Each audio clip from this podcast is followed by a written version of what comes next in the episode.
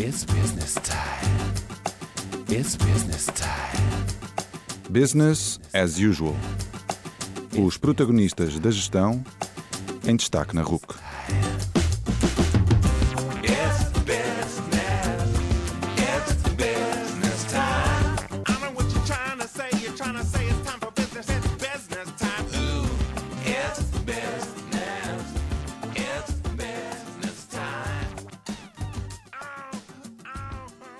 Boa noite e bem-vindos ao Business as Usual, o programa da RUC que dá a palavra aos protagonistas da gestão.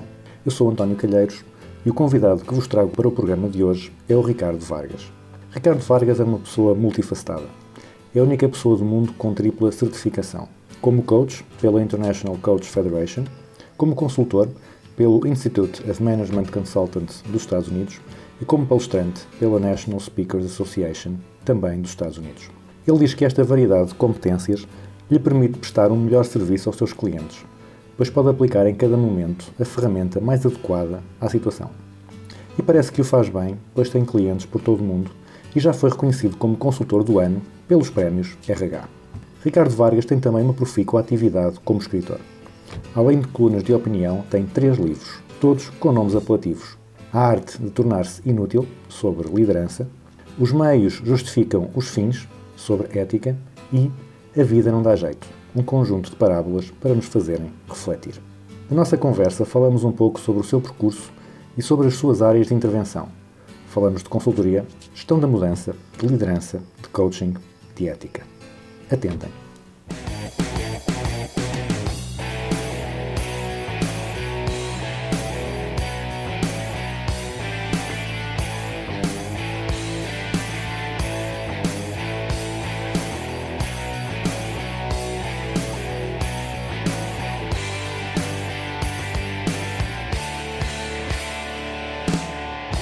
Boa noite, Ricardo.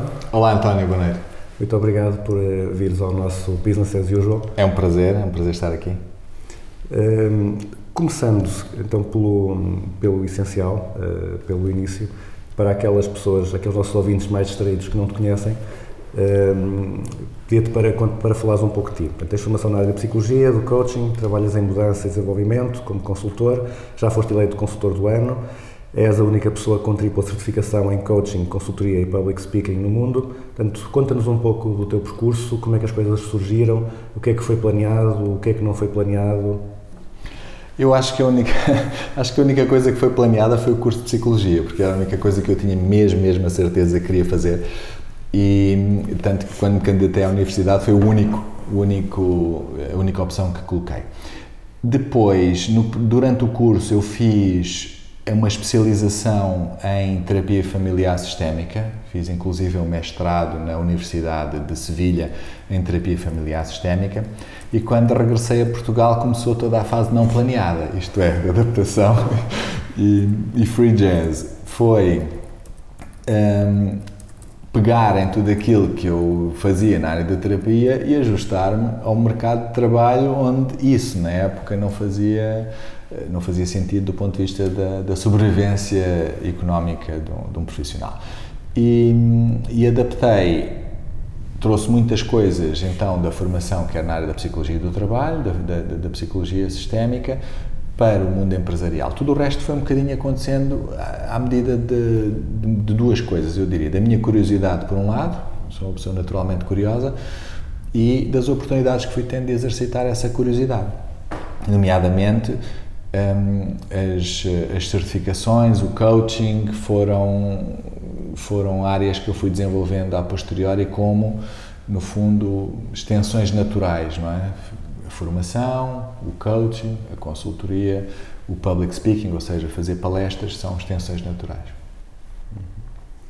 Hum, uma coisa que eu, eu vou começar pelo que eu, pelo que eu acho, mais interessante, que são os livros. Hum, gosto muito, gosto muito dos livros. Hum, o primeiro que eu, que eu vi, e lá está, peguei nele pela, pelo título, hum, foi, o, foi a arte de tornar-se inútil. Hum, depois também escreveste o, Portanto, a vida não dá jeito, os meios justificam os fins.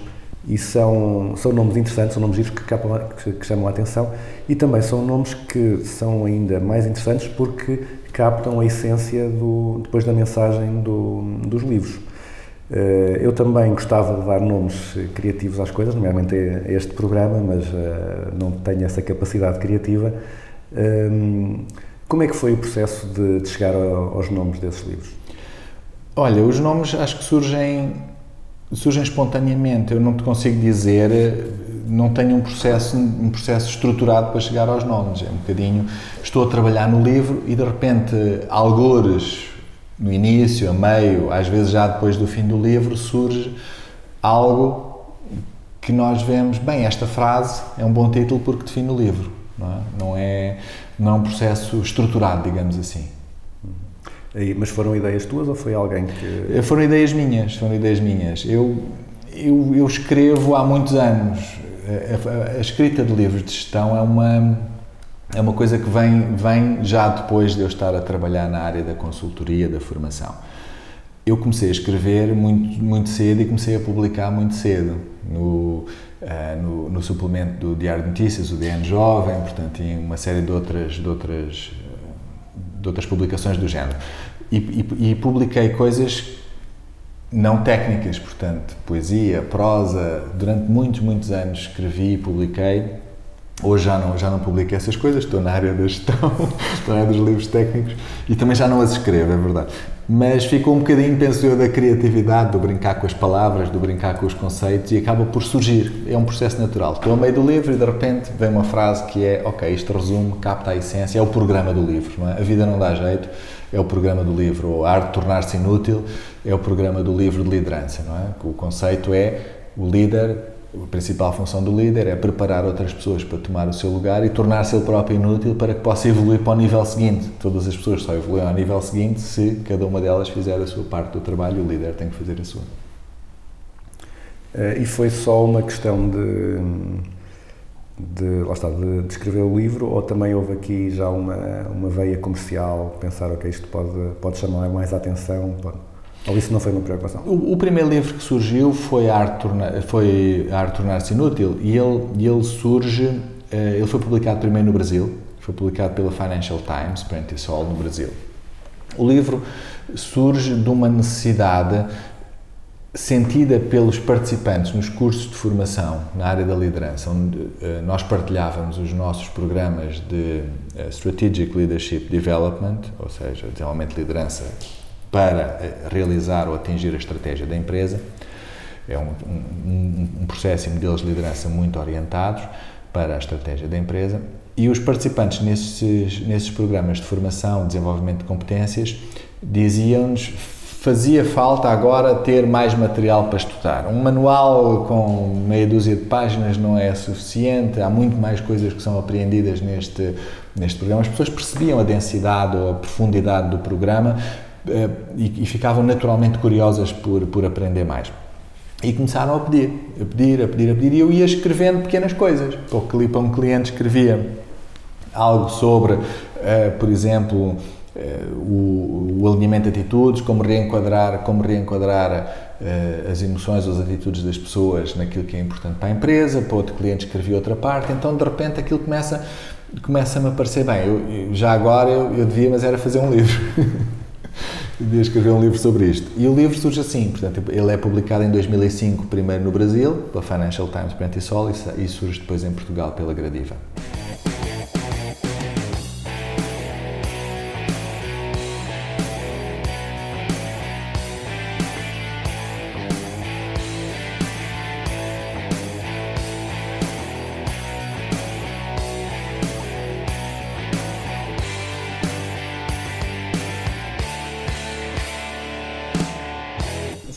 Pegamos nisso, Strategic Leadership Development, eh, o, que é que as, o que é que as empresas ou o que é que os líderes ou quem quer ser líder, o que é que procuram nesses, nesses programas?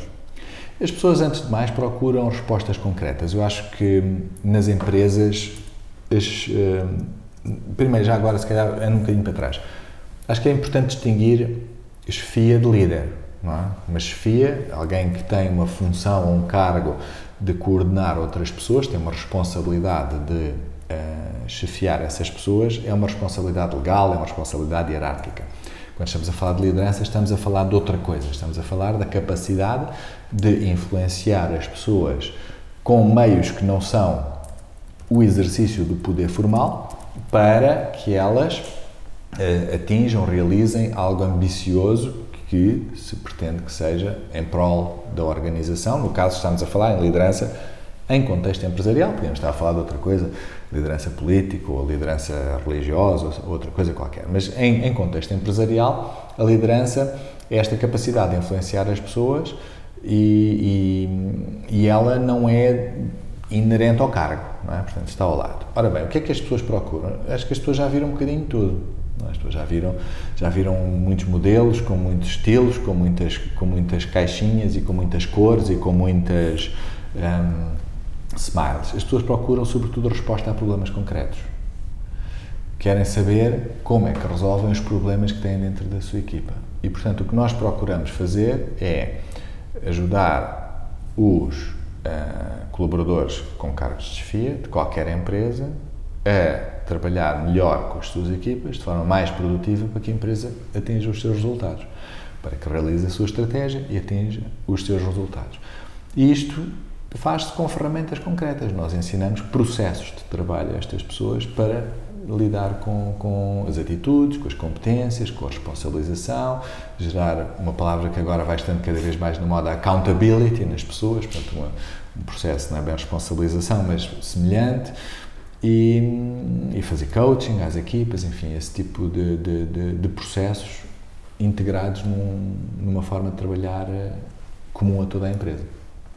Há pouco estavas a distinguir entre liderança e chefia e hum, entre os conceitos de liderança. O que é que as pessoas, eh, que imagem é que as pessoas têm de liderança que é diferente do que deviam ter? O que é que, quais é que são as dificuldades que as pessoas sentem em evoluir nessa, nessa... Eu penso que há uma ideia feita que é talvez um bocadinho perniciosa para o desenvolvimento das pessoas, porque é oposta a ele, que é a ideia de que a liderança é inata.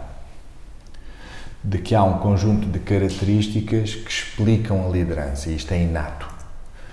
Eu, enfim, sou psicólogo e em psicologia até hoje não há nenhuma investigação que demonstre isto. Portanto, até ao momento, tudo o que nós sabemos é que a liderança pode ser aprendida. Podemos aprender um conjunto de técnicas, de processos, de competências, de formas de relacionamento que nos ajudam a influenciar as pessoas numa determinada direção ou noutra. É? E, e penso que esta ideia de que a liderança é inata é talvez a, a ideia feita mais errada por um lado e mais perigosa, porque eh, serve como uma forma de justificação. Ah, eu não sou um líder fantástico, mas também não vale a pena esforçar-me para ser melhor, porque é inato, não é? porque não nasci com isto. E a verdade é que nós sabemos que grande parte dos, das, das, pessoas que mais influenciaram a história não nasceram assim. Se pensarmos, por exemplo, em, em Sócrates, que era considerado também um orador notável. Sócrates o grego, portanto. O grego, exatamente. exatamente, temos que ter este.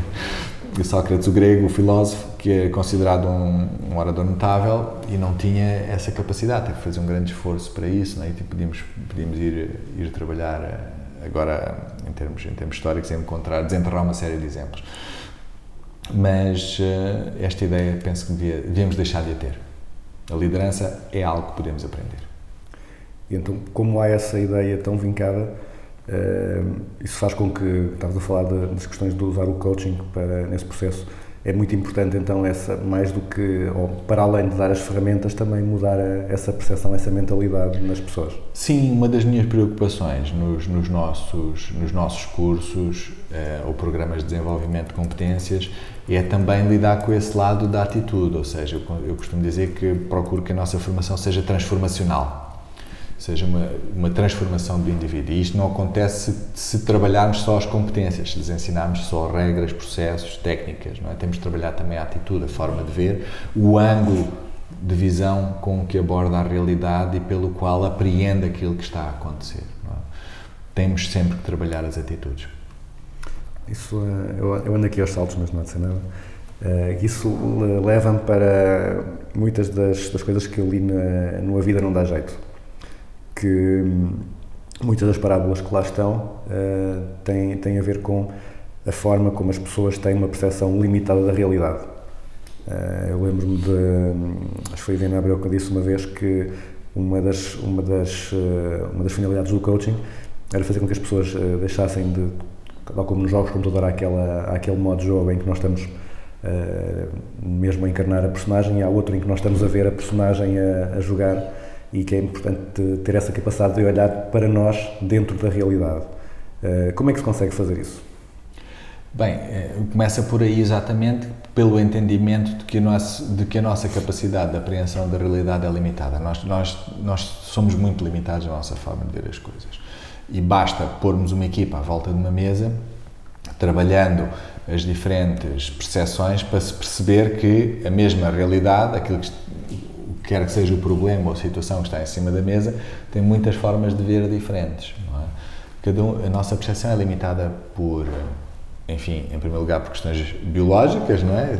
Se eu sou, se eu tenho ou não determinada capacidade auditiva, sensorial, etc, etc, mas também por capacidades eh, psicológicas que têm a ver com os nossos valores, com as nossas preferências que limitam a procura de informação, eu vou, só vou à procura da informação que quero ver e vou confirmar. Portanto, há vários mecanismos, nós em psicologia chamamos a isto heurísticas cognitivas ou enviesamentos cognitivos. Eh, Eu prefiro a palavra heurística, porque enviesamento já tem um, Uma carga um negativa. uma carga relativamente negativa. As heurísticas cognitivas que são mecanismos de processamento automáticos que eh, não têm em consideração toda a informação.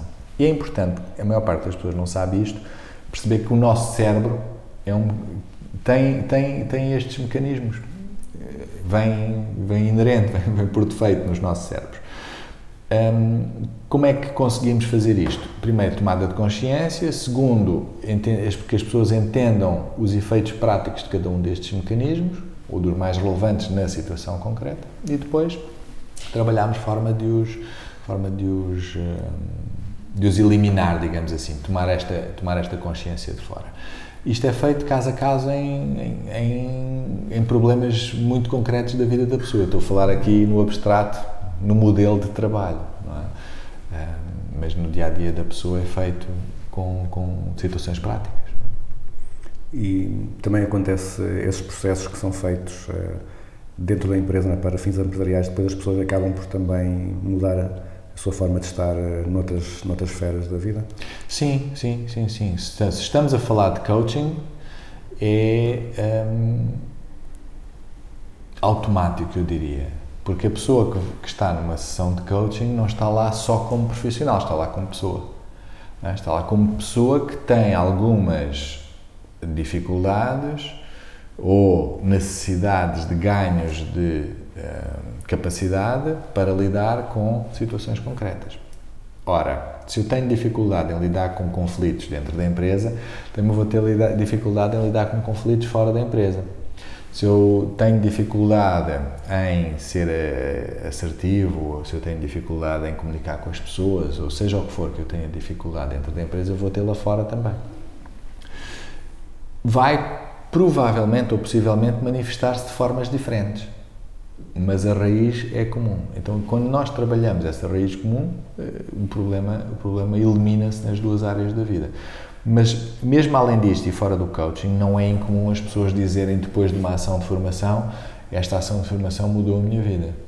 Ou eu encontrar, por exemplo, pessoas na rua 10 ou ou 12 anos depois, ou 15 anos depois, que me dizem aquela ação de formação em setembro de 97 isto é real. Mudou a minha vida. E, e dizerem-me três ou quatro coisas, conceitos específicos, ou modelos específicos, ou ahm, técnicas, coisas que foram transformacionais para elas, que elas começaram a implementar e viram que a vida delas mudava com aquilo, com pequenas coisas. E às vezes coisas que nós, se calhar, não olharíamos e diríamos, ah, isto é uma, uma parte menor do, dentro de um curso ou de um processo. Portanto, eu acredito nisto, eu vou para a sala ou, e encorajo a minha equipa a ir para a sala para transformar a vida das pessoas. Acredito que a, a transformação é possível.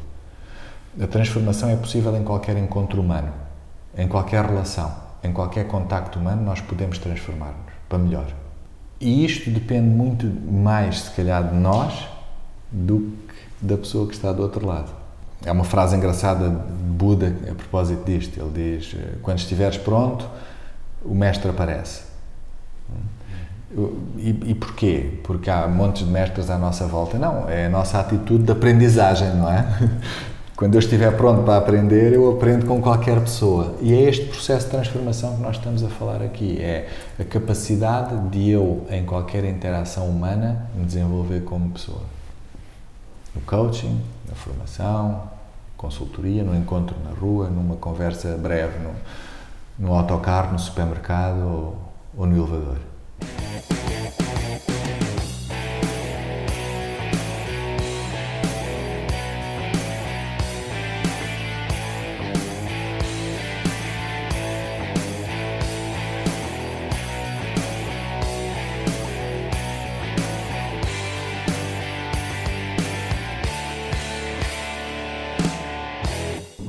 Do trabalho aqui com a da Consulting House envolve processos de, de mudança. Quais é que são os principais processos de mudança que os clientes vos procuram para implementar? Olha, hum, e liga-se exatamente com a questão da transformação que estávamos a falar, é uma, uma excelente ligação da tua parte. Hum, nós trabalhamos com pessoas e as pessoas são, claro, do, do, do nosso ponto de vista, que somos consultores de recursos humanos, as pessoas são a dimensão mais importante da empresa. Nem sempre é visto assim. Há outras dimensões, no entanto. E muitas vezes as mudanças começam pelas outras dimensões, começam pela dimensão tecnológica. Hoje em dia fala-se muito da questão tecnológica e da indústria 4.0 e do, eh, do, da revolução digital e todas estas coisas. Eu vou dar um exemplo simples. Se quisermos implementar um sistema de CRM, uma plataforma de CRM, Customer Relationship Management, para melhorar a qualidade de serviço, melhorar a eficácia comercial, reduzir as reclamações e insatisfação dos clientes, etc, etc. Se quisermos implementar uma plataforma destas na nossa empresa, nós podemos simplesmente comprar a plataforma, uma empresa tecnológica, instalar na nossa empresa, dar uma formação sobre as funcionalidades da plataforma e as pessoas vão utilizá-la. O problema é, se existem atitudes do género, ah, o cliente é meu, então agora vou pôr os clientes todos, que são as relações que eu construí ao longo de 10, 15 anos, vou pô-los todos na plataforma, com a informação toda. É uma atitude. Ou se eu tiver a atitude, por exemplo, de espera lá, mas agora, agora o meu chefe e o chefe do meu chefe e o chefe do chefe do meu chefe conseguem a qualquer momento saber quantos, quantos contactos é que eu faço, quantos telefonemas, clientes é que eu estou a visitar. Isto é uma, isto é uma ferramenta de controle. Isto não é uma ferramenta de relacionamento com o cliente. Então, melhor eu não pôr lá a informação. Se tivermos, estou apenas a dar dois exemplos, podia estar aqui a dar 15, 20, 30 exemplos facilmente, que na nossa experiência acontecem, de atitudes que fazem com que um investimento, vamos dizer, de 100 numa plataforma, só é recuperado 50. Em implementação de processos tecnológicos, nós sabemos que cerca de 50% a 60% é o máximo de implementação de hum, características e funcionalidades, logo de eficácia da, da, da plataforma do sistema de software comprado. É um exemplo. O que é que nós trabalhamos? Trabalhamos a dimensão humana, trabalhamos a transformação que é necessária nas pessoas para aderirem ao digital, para aderirem ao tecnológico, para aderirem ao novo processo. Portanto, o que fazemos muito é consultoria de gestão da mudança para implementação de novos processos. Fazemos consultoria de gestão da mudança para implementação de novas culturas, por fusões, aquisições. Uma empresa americana que adquire ou é adquirida por uma empresa europeia. São, são culturas muito diferentes, são formas diferentes de trabalhar, são valores diferentes e temos que, temos que pôr as pessoas a dialogar. A cultura é o software. Não é? A cultura é o software mental que as pessoas da empresa utilizam. Nós somos especialistas no software mental. Portanto, a nossa tecnologia é software mental. Em qualquer tipo de mudança, podem ser mudanças de cultura, fusões, aquisições ou alteração, às vezes até tivemos um caso de uma alteração de posicionamento estratégico da empresa, implementação de tecnologia ou eh, simplesmente alteração de cultura de liderança quando, quando temos uma necessidade de ser mais dinâmicos e precisamos de, de modificar a liderança da empresa para, para imprimir mais dinamismo, por exemplo. Eh, Estavas a falar de, de um, que era difícil integrar as culturas quando, por exemplo, empresas de países diferentes eh, compram uma ou outra. Eh, é mais difícil aí ou é mais difícil quando é, por exemplo, como aconteceu em Portugal com alguns bancos que, que fundiram eh, rivais? É, é, mais, é, mais, é mais difícil pôr pessoas de países diferentes a trabalhar em conjunto ou pôr pessoas que antes eram rivais de morte, entre aspas, passarem a ser colegas e parceiros?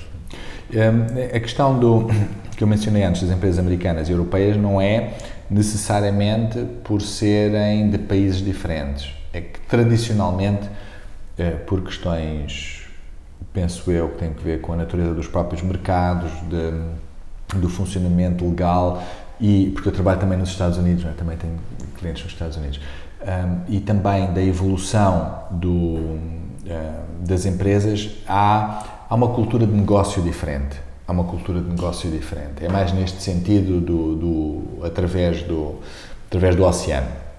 Mas isto para dizer que eh, a maior parte das vezes depende mais daquilo que é a cultura específica daquela organização.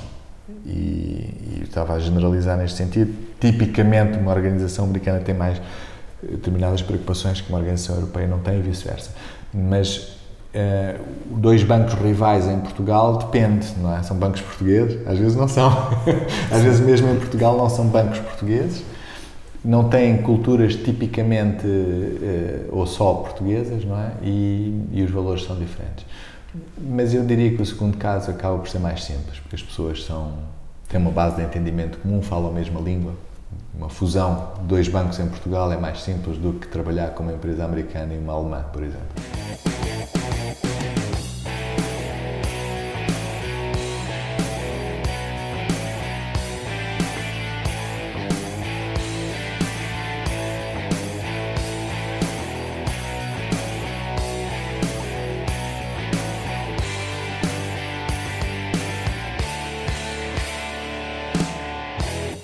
Clientes têm sempre noção do destino a que querem chegar ou sabem que há um problema eh, e por vezes têm uma noção que a solução pode ser uma, mas depois, a meio do processo, percebe-se que há ali outras coisas e que alteram bastante o que vai, o que vai ser feito. O, o cliente muitas vezes tem uma noção muito clara, ou tende a ter quase sempre uma noção muito clara de resultados. é? Quais são os resultados que eu preciso de obter? O fim para, para, para atingir estes resultados, eh, às vezes é claro, às vezes, às vezes não pode ser claro. Porque as circunstâncias evoluem tão rapidamente que quando um processo de mudança começa, nós temos que ir adaptando. Temos que ir adaptando a movimentos, nomeadamente da concorrência, alterações de mercado, etc, etc. Posso, uh, posso falar, por exemplo, de um, de um, de um processo de mudança que, que, nós fizemos com uma empresa em, em, quatro, em cinco países do mundo, em três continentes, em que um, o processo começa com uma intenção muito clara, com uma visão muito clara, e essa visão foi do início ao fim. Ao longo do processo, que demorou quatro anos, estamos a falar de uma empresa em, em diferentes continentes, com, com mais de 10 mil pessoas, ao longo do processo tivemos que adaptar várias vezes o caminho para lá chegar. É? E o resultado final, embora atingíssemos a visão, tinha que ver com uma determinada cota de mercado mundial, tinha que ver com um determinado rácio de inovação, etc, etc, foi atingida de uma forma ligeiramente ao lado daquilo que era inicialmente previsto. Nós temos, quando embarcamos num processo de mudança, temos que embarcar com parceiros que sejam capazes também de fazer este jogo connosco, não é? nos ajudar a nós não, não vamos para um projeto de mudança implementar um programa muito definido que tem que, tem que terminar num determinado ponto, porque às vezes esse ponto já não é, é um moving target, é? temos um alvo em movimento e esse ponto já não é aquilo que devia ser. Uh, nesses processos de mudança, são todos muito diferentes ou há, há dificuldades, há, há pontos críticos que são semelhantes em praticamente todos? Eu, eu, diria que não há dois processos de mudança iguais. Uh, nós, se olharmos, se olhar para a minha experiência de 20 anos, 20 e poucos anos a fazer este tipo de trabalho, eu não tenho dois processos de gestão da mudança idênticos. As empresas são diferentes, a sua dimensão é diferente, as suas culturas são diferentes, tenho processos feitos com empresas uh, no Brasil, na Suíça, em Espanha, em Portugal, Alemanha. Um, as culturas são diferentes, as pessoas são diferentes, portanto não há dois processos idênticos. No entanto, depois há coisas que são idênticas, não é? Somos todos pessoas. Somos todos pessoas. Todos temos limitações de entendimento, todos temos as tais, as tais preferências heurísticas, etc. Um, e todos somos capazes de, se nos for dada determinada informação, trabalhar com ela de uma forma uh, construtiva, desde que tenhamos as ferramentas para trabalhar de forma construtiva. Então, o que nós procuramos fazer é envolver as pessoas no processo da mudança de forma ativa e não de forma passiva. Ou seja, o processo de gestão da mudança não é só comunicar a mudança, não é só dizer esperamos que seja, sejam todos, sejamos todos capazes de fazer isto ou aquilo no prazo X. Um, estão aqui as competências para fazer. Sim, é preciso fazer um bocadinho mais do que isso. É preciso tornar as pessoas em atores, em atores principais deste processo de mudança. Porque quando estamos a falar de inovação, por exemplo, a inovação pode vir de qualquer pessoa dentro da empresa. Não vem só do laboratório ou do, do departamento um, específico para o efeito, pode às vezes estar no marketing, às vezes está em desenvolvimento de produto. É? Nós trabalhamos com equipas de desenvolvimento de produto internacionais, por exemplo. E, e os processos de inovação podem vir de qualquer pessoa dentro da empresa, qualquer ideia. Então, se eu não, se eu não transformar todas as pessoas em atores, eu vou, não vou maximizar o impacto da mudança. Então, há aqui, há aqui duas ou três preocupações que são comuns. Portanto, lidar com as emoções, as percepções eh, e as competências das pessoas e trabalhar este aspecto da, de os tornar, de os transformar em atores principais da mudança e não em figurantes. Eh, No episódio anterior falei com, com o José Bancaleiros, porque uma, uma coisa que ele disse que é, que é um bocado polémica eh, é que ele disse que, e tu disseste agora aqui o lado bom, é que as pessoas são mais importantes das organizações, mas ele diz que as pessoas são, são ativos, mas nem todas. Também há pessoas que são passivos na, nas empresas. Hum, é importante a gestão de, do processo de mudança para garantir que as pessoas que são ativos não passam a passivos por uma mudança mal implementada? Isso, infelizmente, é muito comum.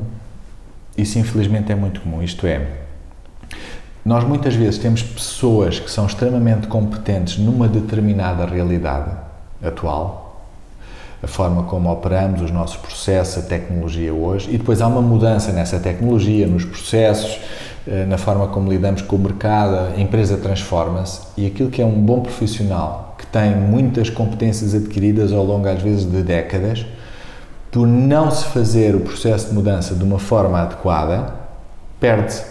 E perde-se um legado, e às vezes as pessoas olham, ah, está bem, mas é o pessoal é, que está a ficar para trás e, e são passivos. Sim, e também são aqueles que têm mais competências, mais conhecimento da empresa e que podem traduzir essas competências para, para, para as disponibilizar aos mais novos. E, portanto, é fundamental não perder os bons profissionais.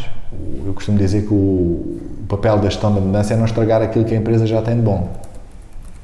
Temos de trazer novas coisas de boas, mas não podemos estragar aquilo que a empresa já tem de bom.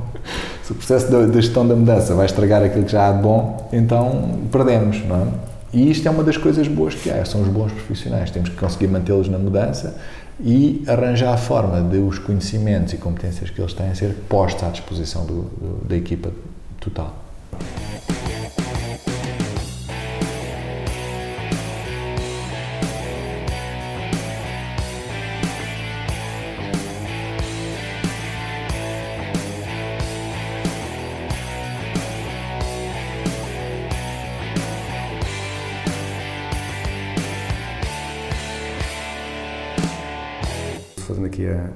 Com uma frase que eu gosto muito, que é do, do Stephen Wright, um, um comediante americano, que ele diz I drive way too fast to worry about cholesterol. Que, que eu interpreto como a questão de, Às vezes há pessoas que se preocupam muito com pequenos pormenores, com, com aspectos, eh, aspectos eh, pouco relevantes e deixam e, ou não, não tomam as boas decisões que são, que são mais críticas, não, não, não se preocupam com o que é mais importante. Hum, nesses processos de, de consultoria em que vocês participam, nesses processos de mudança, acontece também isso, haver, em ver empresas que estão demasiado preocupadas com pequenos pormenores e se esquecem do fundamental? Eu acho que, é, é, enfim, a frase do Steve Wright é um bocadinho hum, correta, na generalidade das pessoas. Eu acho que todos nós muitas vezes olhamos para características que são muito salientes ou situações ou, ou, ou pontos que são muito salientes num, num, num determinado problema e às vezes perdemos de vista o contexto. Acho que é natural e é humano fazer isso. Temos que fazer um esforço, portanto, eu diria que todos nós o fazemos e as empresas também, naturalmente, são constituídas por pessoas, temos uma tendência às vezes a nos esquecermos. Hum, e acho que é importante focarmos naquilo que queremos, que queremos atingir e não o perder de vista. Eu lembro-me de uma vez ter uma estar a, estar a, a ter visto uma comunicação do, do psicólogo que treinou a equipa Apollo que foi à Lua e alguém lhe perguntou se era difícil manter as pessoas focadas no objetivo e ele disse não, todas as noites nós conseguimos ver o objetivo e é um bocadinho isto, não é? Todo- todos os dias temos que ver o objetivo. Todos os dias temos que ver o objetivo. Todos os dias temos que nos lembrar e não perder de vista aquilo porque estamos a trabalhar e o que queremos atingir com isso. E neste caso da gestão da mudança, há um conjunto de coisas que não mudam, que não podem mudar. Que as pessoas têm de continuar a ser produtivas, as pessoas têm de continuar a ter eh, relações de qualidade com os seus clientes, com os seus fornecedores, com os seus parceiros, com os seus colegas, as pessoas têm de produzir trabalho de qualidade, as pessoas têm de. é? Há um conjunto de coisas que não mudam. Muda a forma de o fazer. Então, quando as pessoas entendem a equação, conseguem deixar de se preocupar tanto com a forma e preocupar-se mais com a essência. O que é que não deve mudar na minha função? O que é que é o essencial? O que é que tem de continuar? O que é que existe de bom que tem de continuar? E o que é que eu tenho de refazer? O que é que, é, o que, é que são as novas coisas que têm de ser incorporadas? Novos processos, nova tecnologia, ou seja o que for. Eh, Nós em Portugal temos um bocado a mania de querer, hum, querer fazer as coisas em grande, não é? Há muito aquela, sei lá, o maior, eh, a maior árvore Natal da Europa, eh, quando foi na altura da, da ponte era a maior feijoada, pronto. queremos sempre fazer coisas em grande. Mas às vezes eh, são os pequenos pormenores que têm maior impacto. Que hum, há assim práticas, eh, pequenas coisas que as empresas eh, podem fazer que têm grande impacto, mas que, que se esquecem de fazer? Eu acho que há uma que eu vou dizer isto e se calhar toda a gente vai dizer que já faz, que é o costume. Eu acho que há. Se houvesse só uma coisa, do ponto de vista de recursos humanos, do ponto de vista de transformação, do ponto de vista de cultura, do ponto de vista de qualidade, do ponto de vista da relação com clientes, se houvesse só uma coisa que as empresas deveriam fazer de uma forma absolutamente sistemática e que produziria resultados enormes, seria implementar uma cultura de feedback. Práticas consistentes de feedback em toda a organização, em todas as direções. Feedback para cima, para os lados, para baixo. Constante. Só isto. E nós teríamos uma empresa completamente transformada e um mercado completamente transformado por práticas de feedback. Porque do feedback vem a qualidade, do feedback vem o acerto e o ajustamento constante das pessoas umas às outras e aos processos, do feedback vem o alinhamento com objetivos, do feedback vem tudo. Portanto, o feedback é talvez a prática mais esquecida destas que estamos a falar e se calhar a mais simples. Não estou a dizer que é fácil de implementar, dada a nossa cultura eh, nacional, mas, mas é simples. É de uma simplicidade extrema implementar este tipo de, de práticas. Claro que exige muitas vezes uma transformação de cultura na organização. Se calhar uma, uma das razões para as pessoas, ou por exemplo para alguns gestores, preferem eh, iniciativas caras ou vistosas é porque por vezes é difícil avaliar o impacto. Eh, se nós não conseguimos dizer, ok, esta iniciativa vai gerar X, eh, X euros ou X porcentagem de, de retorno, se calhar é mais fácil dizer, ok, fizemos isto que mexeu com X pessoas e envolveu um investimento de, de Y. Como é que se consegue medir o impacto das iniciativas de mudança? Olha, nós, nós eh, fazemos isso, nós medimos o retorno do investimento e há técnicas e metodologias para isso. Portanto, hoje em dia não é tanta questão de ah, do, do, do é impossível medir, não se pode medir estas iniciativas, é muitas vezes o executivo diz eu não sei como é que se mede estas iniciativas. Não sabe, mas há quem saiba. Porque tanto é, tanto é possível medir nos recursos humanos, como é possível medir no marketing, como é possível medir em áreas financeiras. Ou seja, é possível, inclusive, é monetarizar o impacto do ganho de competências das pessoas. não é? Eh, Isso é normal, é possível de fazer e nós fazemos. Nós temos avaliação de impacto, de retorno de investimento em várias academias de, de liderança que implementamos para clientes e os clientes estão ultra satisfeitos e consideram um investimento melhor e mais rentável que tiveram, porque quando os números aparecem não somos nós que os produzimos, é o cliente que os produz de acordo com a metodologia. Quando o cliente produz os números e consegue avaliar, diz, bem, de facto, eu consigo reti- retirar mais, mais valor de, de, de, de investirem na- nas pessoas do que eh, noutras áreas. Eu gostava de citar um, um, um estudo, ah, eu não me lembro neste momento do autor, uma- foi um artigo científico que eu li recentemente, de um autor que fez uma investigação de um par de décadas de implementação de sistemas de gestão. Estamos a falar de Lean, estamos a falar de TQM, estamos a falar de processos de, de engenharia de processos, portanto, estamos a falar de implementação de sistemas de qualidade, processos, etc., versus simplesmente trabalhar os recursos humanos, desenvolvimento de competências e eh, o aspecto transformacional das pessoas. Portanto, capacitar as pessoas para lidar melhor com as suas funções, com a ambiguidade e com a incerteza do mercado de uma forma mais autónoma. Portanto, comparação destas duas áreas e ele fez uma análise de 20 anos de investigações diferentes, não é investigação dele, ele foi rever os resultados e descobriu que compensa muito mais investir no desenvolvimento de pessoas do que implementar um, um, um Lean Production ou um, um TQM, ou seja o que for. E, portanto, em média, os resultados da investigação ao longo de 20 anos dão isto. Por isso, é uma falsa questão o não se poder medir. As pessoas não sabem como se mede, mas há quem saiba. é? Eu também não sei fazer, sei lá, uma operação às cataratas, é por isso que existem cirurgiões. E, portanto, há pessoas especializadas que conseguem medir, se, se, se assim o quiserem.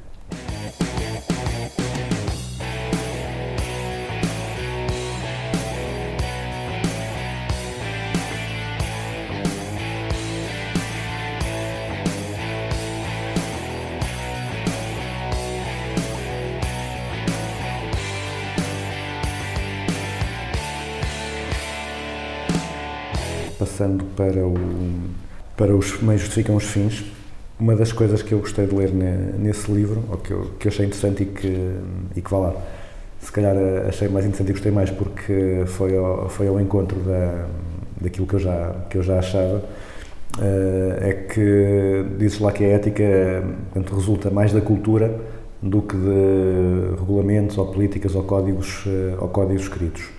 Um, sendo o líder normalmente o principal uh, escultor, aquela pessoa que mais molda a cultura, a moral do líder dire direciona a ética da organização? É interessante, é interessante hum, refletirmos sobre isso porque depende um bocadinho, não é? Às vezes o- uma coisa é o líder ser a pessoa que, por exemplo, fundou a organização e dirigiu durante vários anos. E então aqui há um tempo que ele teve para trabalhar a forma como as pessoas eh, lidam com o cliente, com elas próprias, com o trabalho, com o dinheiro, com isto, com aquilo, e, e- e há um tempo, não é? versus o líder que acabou de chegar à organização e está lá e, e há pouco tempo. Isto porquê? Porque ahm, nós temos. Eu costumo, eu, costumo, eu costumo dizer que a cultura é o resultado das práticas, aliás, é a definição que está no, no- neste livro, não é? Os meios justificam os fins. A cultura de uma empresa é o resultado das práticas que os seus gestores têm e permitem. Portanto, esta cultura, aquilo que o gestor faz e deixa fazer, vai indicar claramente os valores que são a base da ética organizacional. As pessoas vão olhar para ele e vão dizer: Ok, eh, então, se esta é a forma como ele se comporta, deve ser a forma certa de nos comportarmos aqui dentro. E os valores vão passando assim. Portanto, sim, de facto, o líder vai influenciando progressivamente a sua equipa, vai influenciando as equipas que vai gerindo ao longo dos tempos e vai criando, de facto, uma, uma determinada ética conforme é essa cultura que ele, que ele representa, que ele personifica, que ele corporiza. É? Interessante pensar que depois o líder que entra tem um trabalho muito complicado se tiver uma cultura diferente dessa, se tiver valores diferentes dessas, se tiver uma ética diferente. E é aí que nós entramos, muitas vezes. É É preciso fazer uma mudança, é preciso fazer uma alteração da cultura da organização para lidar com o mercado, com os clientes, com a internacionalização, seja com o que for, não é? Porque temos determinadas práticas, por exemplo, que são muito adequadas a Portugal, mas que não são adequadas para nos relacionarmos com outros mercados. Então nós trabalhamos esse tipo de, de, de abordagem, porque o líder sozinho consegue fazê-lo? Possivelmente sim. Vai demorar tempo demais, vai custar demasiado caro esperar esse tempo do que eh, fazer um processo de gestão de mudança. Uh, também aqui uma, eu, eu dou uma disciplina de, de, recrutamento, é uma área que eu, em que eu me interesso. Uh, para esta questão da cultura, também e, da ética, lá está. Se a cultura tem esse impacto tão grande, isso significa que nós não, não temos que nos preocupar tanto com a ética de quem contratamos, porque ele depois se irá aculturar, ou significa que temos que ter ainda mais cuidado com a ética de quem contratamos para ele não vir estragar o que de bom estamos a construir? Eu acho que temos de ter, sobretudo, no recrutamento, preocupação com a ética das pessoas que contratamos e recrutamos. Porque tudo o resto é trabalhável, tudo o resto nós podemos desenvolver. A cultura que se manifesta, que se manifesta, e os valores que se manifestam através das atitudes das pessoas é, é mais difícil e demora demasiado tempo e se estamos a recrutar é melhor não recrutar pessoas desalinhadas com a organização. Portanto, eu diria que esse deve ser o principal foco, não tanto as competências. As competências, sim, também, mas é um plus, é um vem a seguir.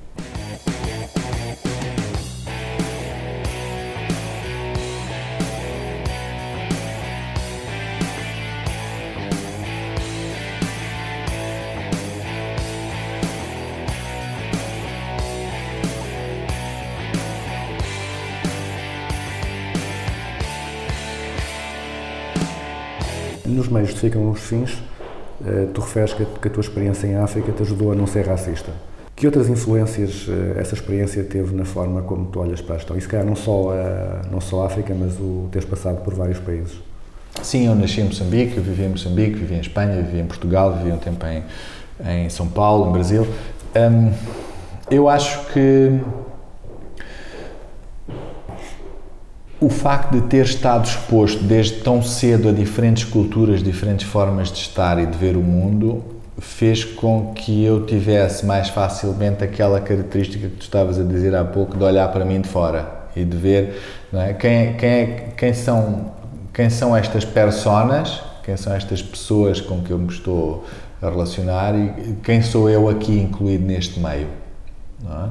Que valores, que práticas que são bastante diferentes uh, de país para país, um, de cultura para cultura, e isso ajudou-me a ser uma pessoa muito adaptável. Eu sou, um, se calhar, um exemplo disso, não é? de, um, de um bocado um cidadão global neste aspecto. Uma pessoa muito adaptável a qualquer cultura, porque as entendo facilmente. Aprendi a entender culturas rapidamente e facilmente para me integrar nelas. E isto traz-me para a gestão uma capacidade, traz-me para, para os processos, para, para o trabalho em consultoria, traz-me, acho eu, esta capacidade de fazer a ponte facilmente com pessoas muito diferentes. Pessoas muito diferentes. Eh, pessoas com perfil muito técnico, pessoas com perfil muito eh, mais filosófico, ou pessoas da cultura A, ou do país A, ou do país B. Eu consigo facilmente estabelecer pontes com elas e ajudá-las a fazer pontes.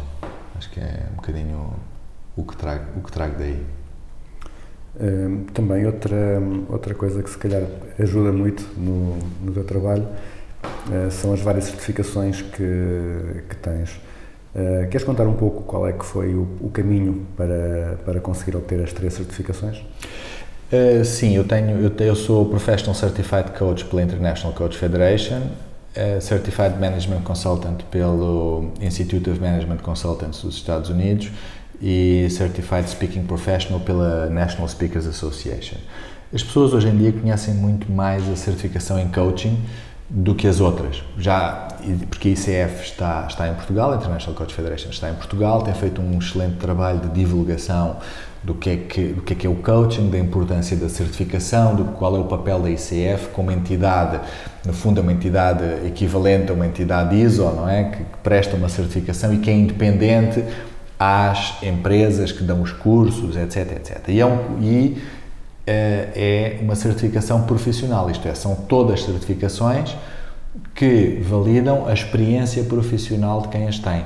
A certificação em coaching valida um mínimo de horas de coaching, mais um mínimo de horas de formação, mais um mínimo de competências que são testadas através de, de processos específicos, eh, que são os mais conhecidos, por isso não vou falar muito, muito de, do coaching.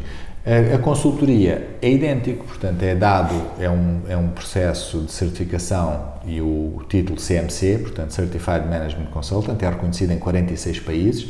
É um processo de certificação dado pelo Institute of uh, International Council of Management Consulting Institutes, através do Institute of Management Consultants dos Estados Unidos, onde eu me certifiquei, porque isto não, não existe em Portugal, e exige que as pessoas tenham pelo menos 10 anos de prática de consultoria, exige um mínimo de horas de consultoria, exige um mínimo de projetos de, de um determinado perfil de transformação na organização em termos estratégicos, portanto, que são apresentados para um júri, a um painel avaliador.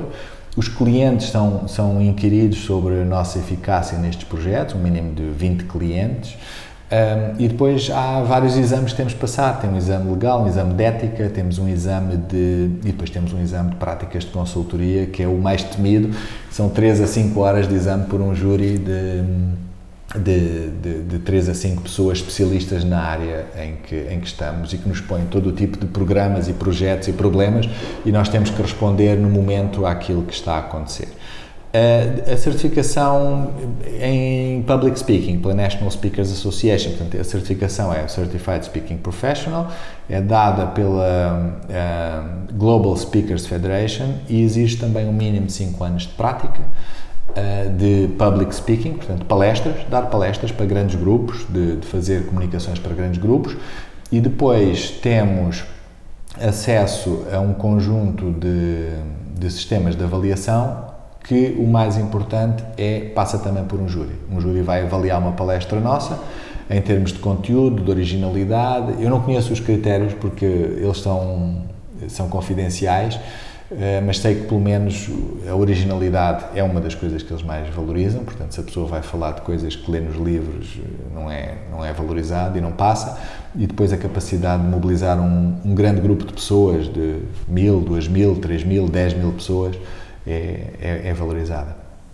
Já agora, portanto, como disseste, eu sou a única pessoa do mundo que tem estas três certificações, uh, porque hum, habitualmente as pessoas trabalham muito numa área, são coaches só, ou são consultores só, ou são mais formadores ou public speakers só, são muito palestrantes. Por exemplo, nos Estados Unidos, uh, um mercado onde também conheço muitas pessoas e trabalho, tem, as pessoas são, são mais só palestrantes para mim são apenas abordagens. É? Eu trabalho com a transformação de pessoas. E tanto posso trabalhar com o coaching, como com a consultoria, como com a formação, o public speaking. E, e, e isto são, são ferramentas. E como eu trabalho nas diferentes áreas, acabei por eh, ter muitas horas de formação, muitas horas de public speaking, muitas horas de consultoria, muitas horas de coaching que, que me permitiram uh, ter acesso às fases seguintes do, da certificação. Tu pareces-me muito ocupado. Uh, quantas horas tem o teu dia? Ou, melhor dizendo, uh, que, que, técnicas, que ferramentas, que, que apps, eventualmente, é que tu utilizas para, para otimizar a tua eficiência e a tua produtividade?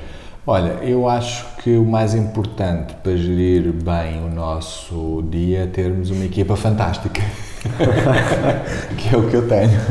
Eu tenho uma equipa fantástica que me apoia e que um, faz com que eu não seja muito necessário na maior parte destes projetos de gestão da mudança, de formação, de coaching, de transformação que estivemos a falar. Um, e em primeiro lugar, para mim, é isso: é, é a equipa é? que, que, me ajuda. Depois, sim, de facto, tendo a trabalhar um bocadinho, um bocadinho uh, de, de uma forma intensa, uh, mas prefiro trabalhar de forma intensa num período mais curto do dia e deixar tempo para estar com os meus filhos e com a minha família, que é, que é importante. É? Portanto, é, é, sempre essa, essa, essa faixa do dia, dessas horas do dia, são, são intocáveis. Uh, estava a falar que a equipa é, é fantástica, mas mesmo assim há coisas que tu eventualmente havia pessoas que podiam fazer isso de forma mais eficiente, mas há coisas que tu gostas de fazer e que não, não delegas a ninguém? Eu, eu estaria a fazer um mau serviço se, tendo, tendo escrito um livro chamado A Arte de Tornar-se Inútil, dissesse, dissesse alguma coisa contra isso. Mas eu vou-te dizer que eu, eu, eu, de facto, para alguém na minha posição, enfim, estou a gerir uma empresa de consultoria, eu, se me comparar com as pessoas que estão na minha posição noutras empresas de consultoria no mercado, eu provavelmente envolvo-me um bocadinho mais do que elas nos processos de nos grandes processos de estratégia, etc., de, de, das empresas clientes. Um, e isso é uma coisa que eu gosto de fazer. Eu não acho podia ganhar mais eficiência, talvez, mas para mim é importante manter esta relação muito próxima com os clientes e entrar nos projetos deles. Entrar nos projetos, envolver-me, enfim, não faço tudo, como disse, tenho uma equipa fantástica, não é? Mas continuo a gostar de me envolver. Talvez pudesse deixar de fazer isso, não sei. mas, e é uma coisa que gosto de fazer, mas também acho que tem uma utilidade fantástica.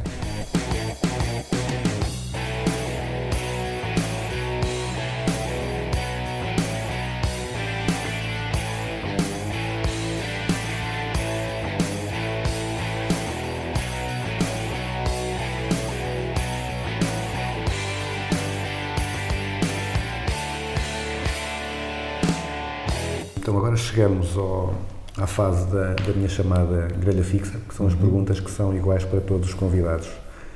E a primeira é, entre uma empresa ou um guru, pode ser um, um gestor mais prático, pode ser um teórico, alguém que, que tu admires particularmente ou, ou uma organização que tu admires particularmente. Olha, eu tenho. eh, São mais pessoas do que organizações, porque são as pessoas que constroem as organizações. Hum, eu, eu admiro bastantes pessoas.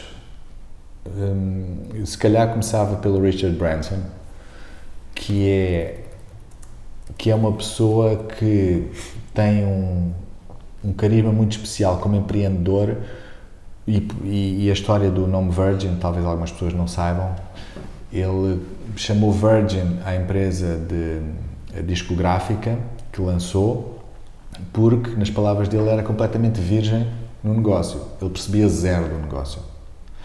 Eu acho que o Branson tem uma capacidade muito grande desde o início, desde miúdo, portanto ele era pouco mais que teenager quando, quando criou a Virgin, tem esta capacidade de acreditar no seu processo de aprendizagem o suficiente para entrar num negócio, num projeto e dizer, ok, eu hoje ainda não sei, são, são, são, são palavras dele, eu hoje ainda não percebo nada disto, mas daqui a dois meses vou ser especialista. E é isto que ele faz. E depois, claro, hoje em dia já não faz tanto, não é? tem, tem as equipas a fazer, ele conseguiu criar uma cultura de empreendedorismo na Virgin à volta disto. Eu acho o conceito Virgin, não, é? não perceber nada do negócio e ao final de dois meses ser especialista, porque se estuda, porque se aprende esta importância do desenvolvimento, Acho que isto é fantástico no Branson. Depois, o, o Jobs, enfim, isto é quase uma daquelas coisas, as pessoas, eh, toda a gente hoje em dia admira o Steve Jobs. Eu, o Steve Jobs tem muitos defeitos, é, um, é humano como toda a gente, tinha muitos defeitos, mas tinha uma coisa que, que eu acho absolutamente exemplar, que é a questão da simplicidade. A busca pela simplicidade, a busca pela beleza e simplicidade em tudo o que se faz para o cliente. Uh, se a coisa tem três botões, tem dois botões a mais. É? um, se o ecrã tem duas cores, faltam muitas. Se, se as arestas são, uh, são cortantes ou são demasiado bicudas, é desconfortável. Portanto, ele tinha esta, esta noção, esta busca constante pela beleza e pela simplicidade para o cliente. Eu acho que isto é absolutamente brilhante para qualquer negócio.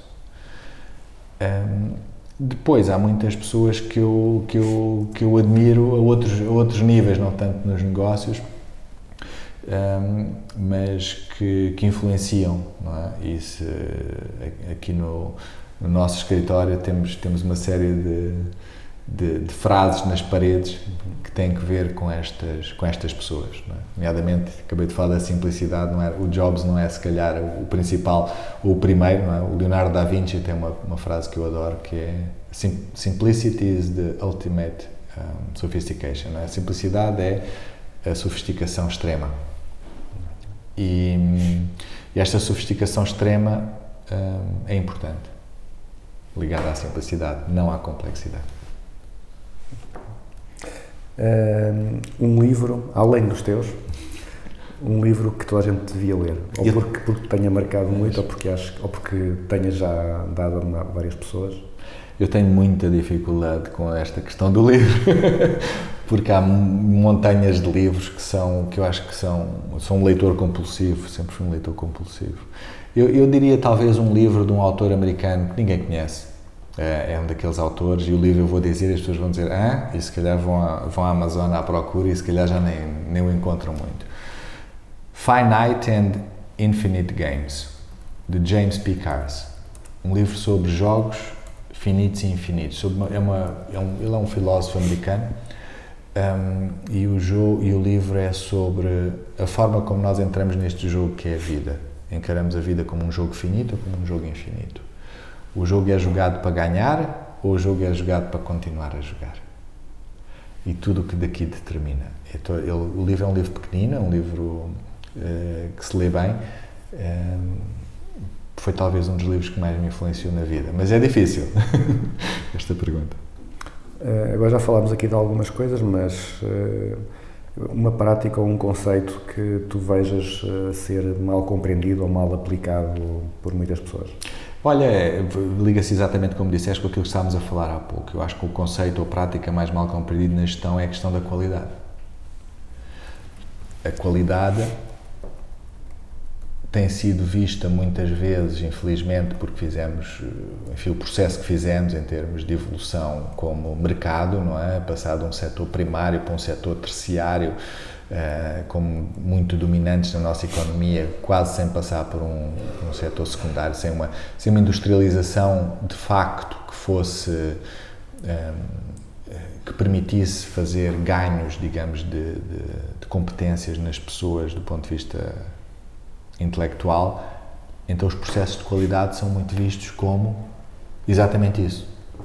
Processos de QM, ou processos de ISO, ou processos de certificação, que são feitos para cumprir uma determinada agenda que não tem que ver com a relação, que não tem que ver com aquilo que eu entrego. A qualidade é o conceito, para mim, mais basilar na gestão.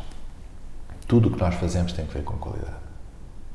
E diz-se muitas vezes, ah, nas empresas portuguesas há problema de produtividade. Não existe problema de produtividade, coisa nenhuma, nas empresas portuguesas.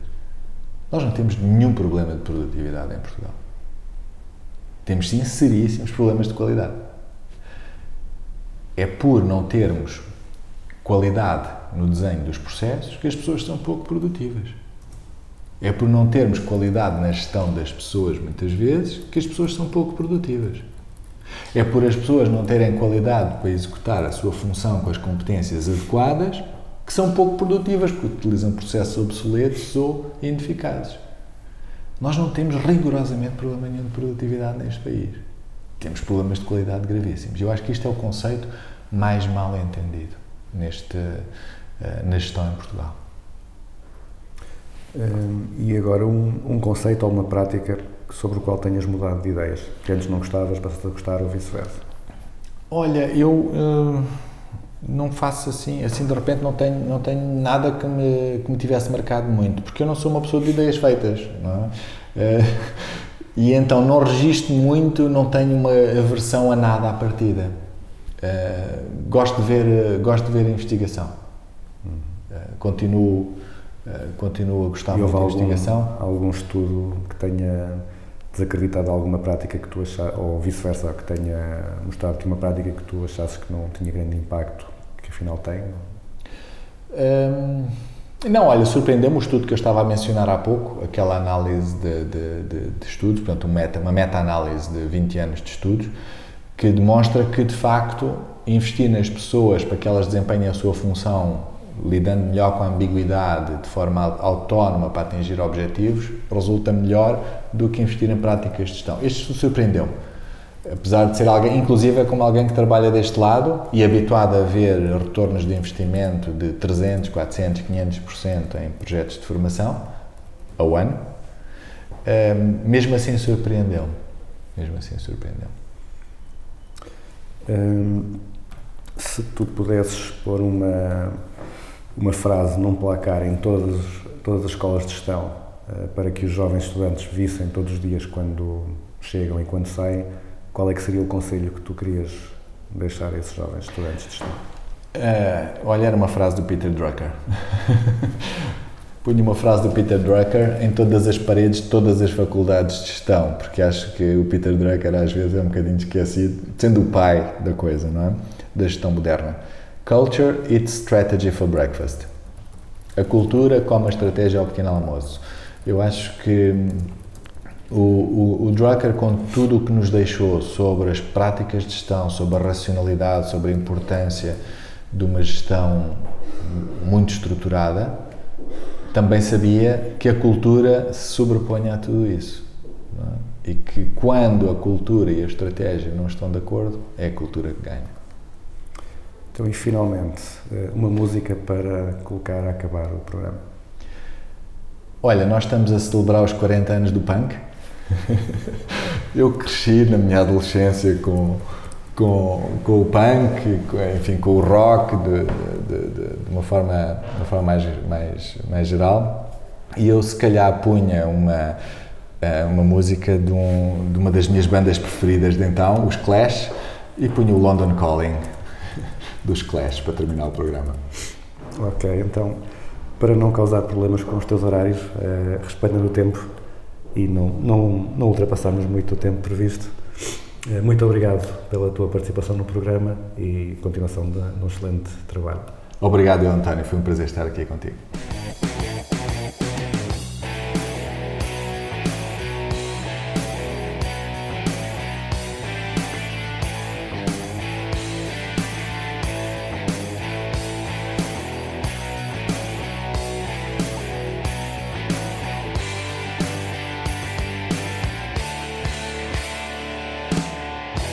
Concluímos assim o sétimo Business as Usual. Como habitualmente, uma conversa com muito sumo. Ricardo Vargas partilhou connosco conhecimento e sabedoria. E também boa disposição. Nós regressamos daqui a duas semanas com mais uma conversa com o protagonista da gestão. Agora fiquem com London Calling dos Clash. London calling to the faraway towns. Now war is declared and battle come down. London the underworld. Come out of the cupboard, you boys and girls. London calling, now don't look to us. Phony Beatlemania has bitten the dust. London calling, see we ain't got no swing except for the rain of the truncheon thing. The ice is coming, the sun's zooming in. Meltdown expected, the wheat is going thin. Engines stop but I have no fear, cause London is drowning. I live by the river to the imitation zone. Forget it, brother, you can go it alone. London calling to the zombies of death. Quit holding out and draw another breath. London calling, and I don't wanna shout. But while we were talking, I saw you nodding out. London calling, see we ain't got no hide, except for that one with the yellowy eyes. The ice age is coming, the sun's zooming in. Engines stop running, the wheat is going thin. A nuclear error, but I have no fear, cause London is drowning. I,